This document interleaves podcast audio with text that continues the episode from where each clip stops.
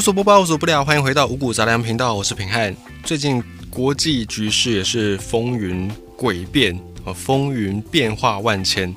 在亚洲这个地方呢，日本一如往常的举起了反中抗中的大旗，包含了他捐赠给很多的东南亚国家，尤其是有台的国家，然后在太平洋岛国这边也捐了一些疫苗来帮助这些国家发展，也有一点要对抗中国的这种。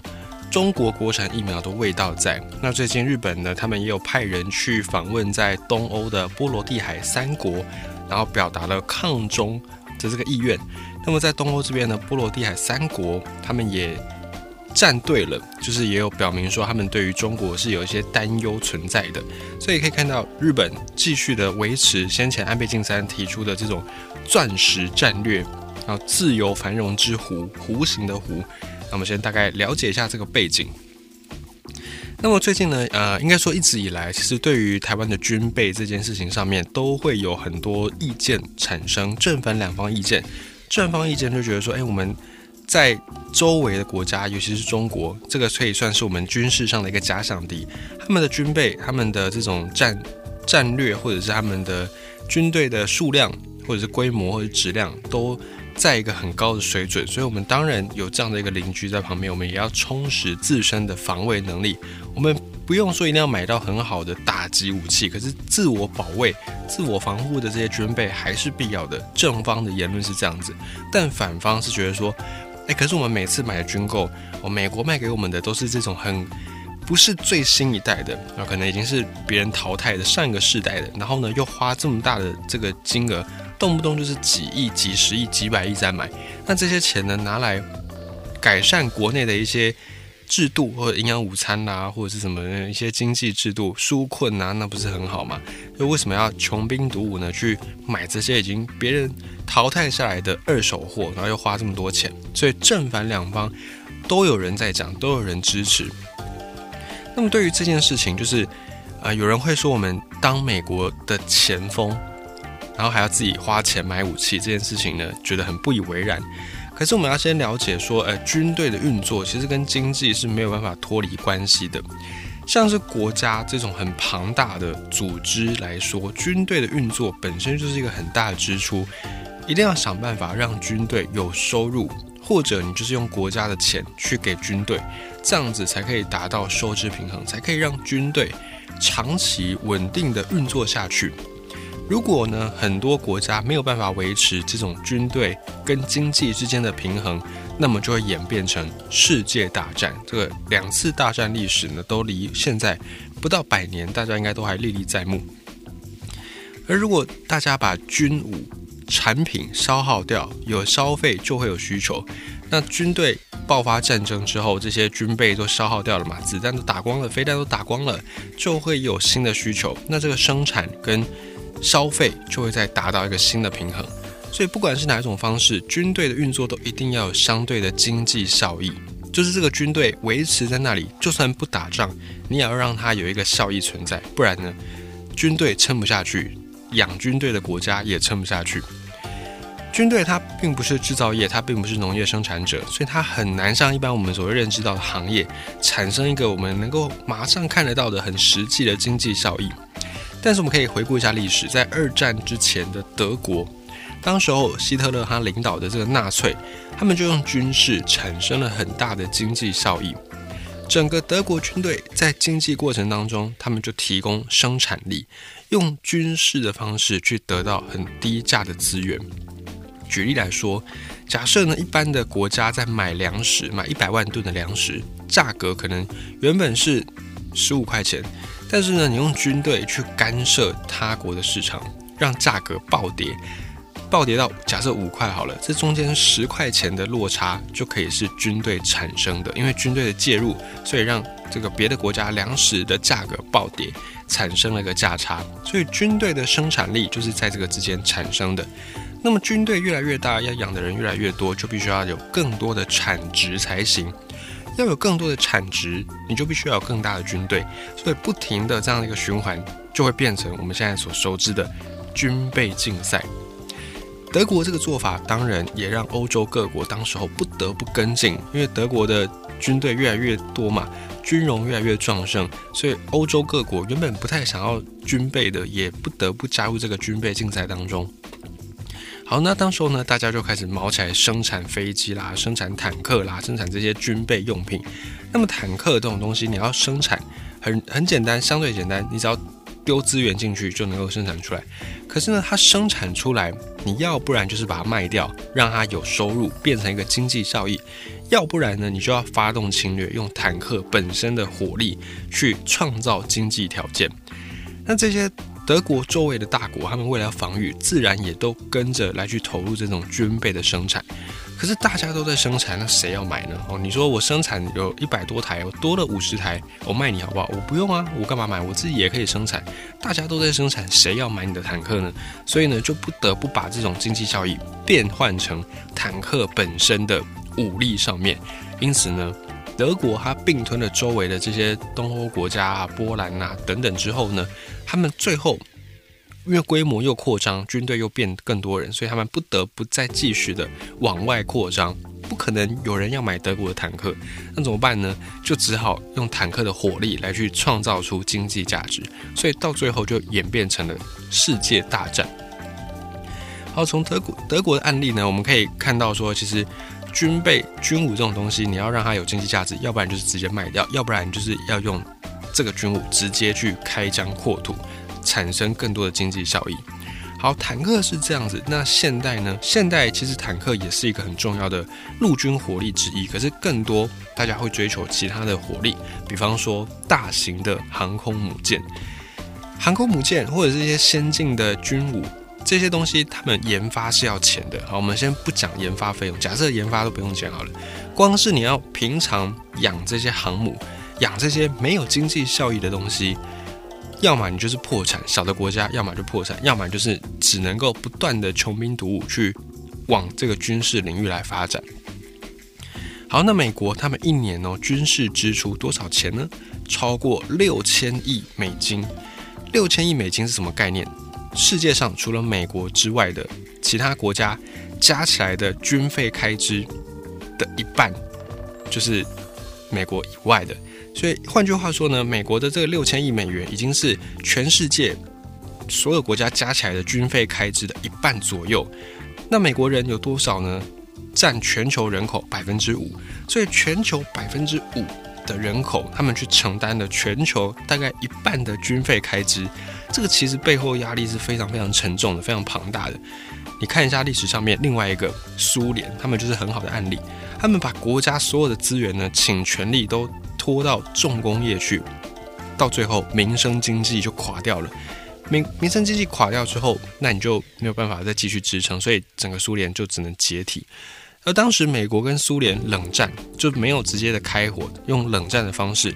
冷战越久，苏联破产的机会就越高，因为。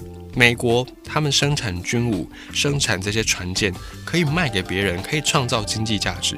可是苏联呢？你生产这些军武，生产这些船舰，很大的比率你只是烧钱，因为你的技术又不如人，人家根本不想跟你买。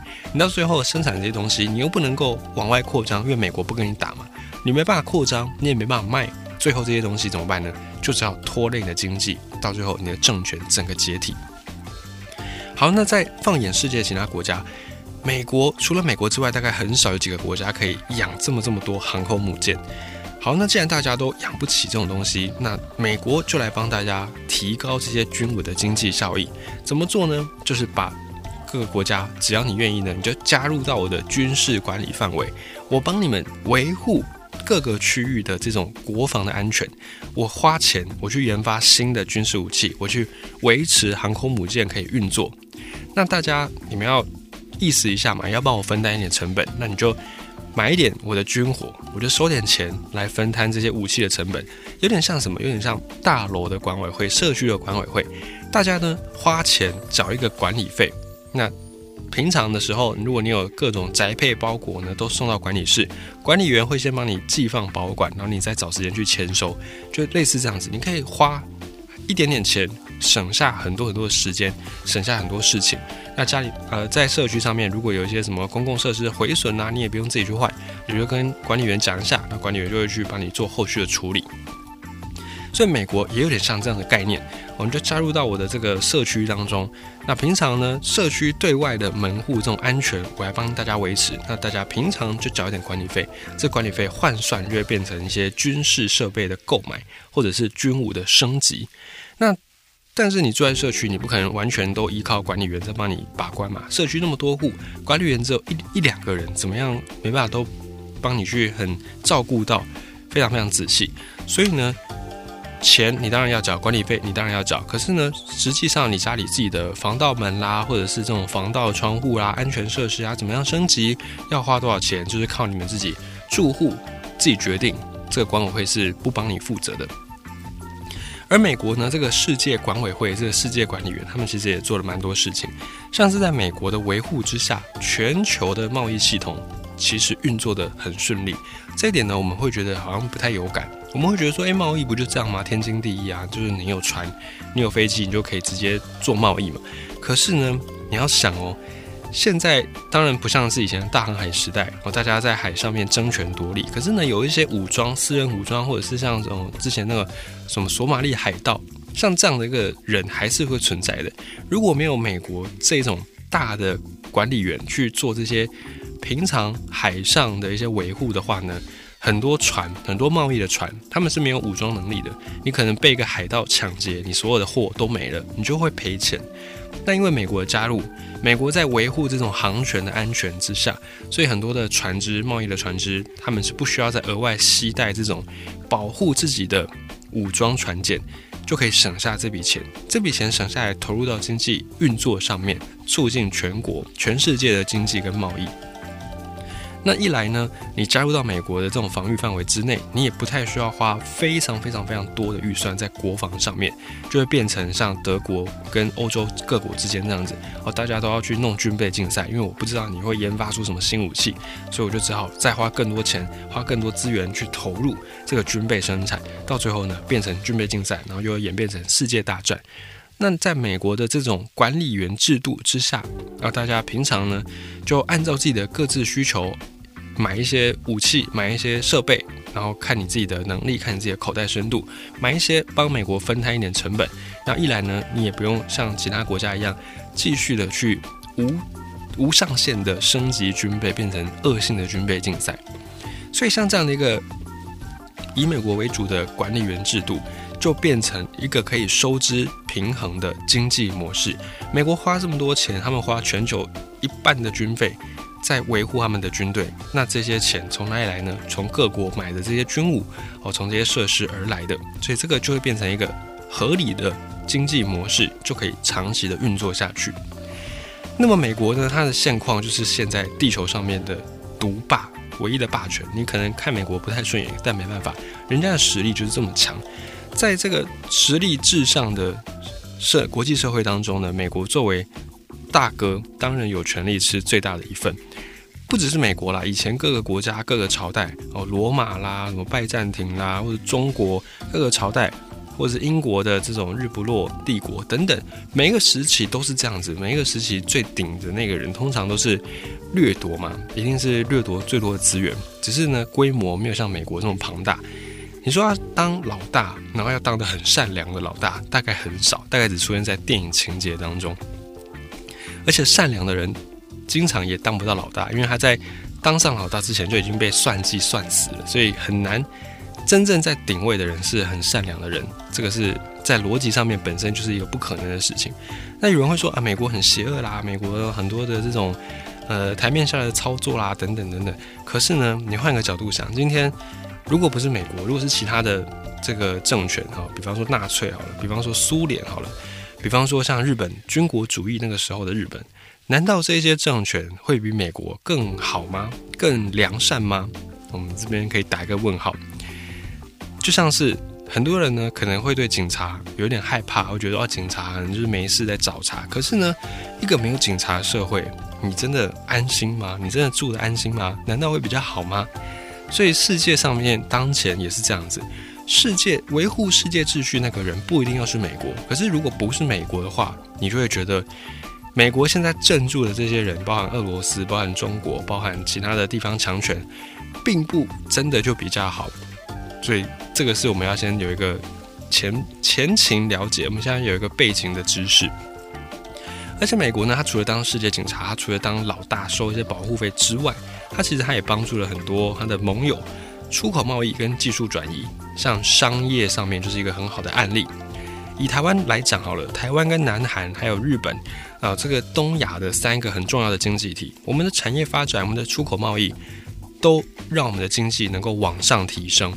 而这些地方经济的好转，其实对美国也有帮助。为什么呢？我们刚才讲到，美国就像是一个管理员，平常跟大家收管理费，然后呢，他就在维护社区的一个安全，所以呢，让这些社区的住户能够有钱赚，能够有钱缴管理费，对美国来说也是一件好事嘛。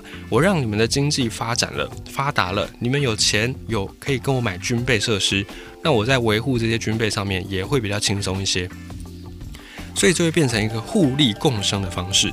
那美国的企业呢，也可以降低营运成本。我不用把所有的东西都在我美国本土生产，一来呢对环境会有一些负担，二来我们的人工成本太高了。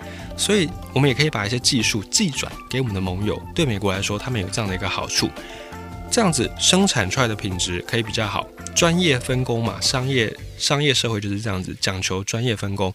然后呢，这些订单也尽量分配给大家，就会变成赚了钱回馈在保护费上面，彼此大家都受惠，大家一起货出去，然后钱进来，大家一起发大财，就会变成像这样的一个很合理的商业模式。那么呢，台湾就算我们今天不靠拢美国好了，我们也还是要去对抗中国。所以我们的地理位置就是这样子嘛，你不管是跟谁，你都是要对抗中国的。那你如果跟了中国，那你要对抗的就是美国。当前的局势就是这样子。那对抗中国跟对抗美国，想一下两个国家的国力，真实的国力，真实的这种军备能力去比一比，你就会发现说，其实我们现在的选择是相对合理一点点。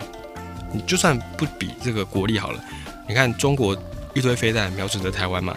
那美国至少你没有听到说明着有什么飞弹，美国飞弹对着台湾嘛？暗的不知道有没有，我们不知道。但至少明的没有嘛。而且美国呢还花了很多的钱去技术转移啦，很多技术给台湾呐，甚至是很多投资啦，很多设备等等。但你有听说过中国投资什么东西在台湾吗？哦，相对来说应该就比较没有。